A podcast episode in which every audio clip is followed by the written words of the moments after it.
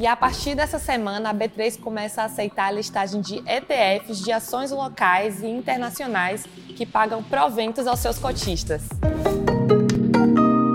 Ainda não há produtos disponíveis nesse formato, porém, quando tiverem listados, o gestor do ETF poderá estabelecer uma periodicidade para a distribuição dos valores, podendo ser mensal, semestral, anual ou qualquer outro período, mas nunca menor do que 30 dias.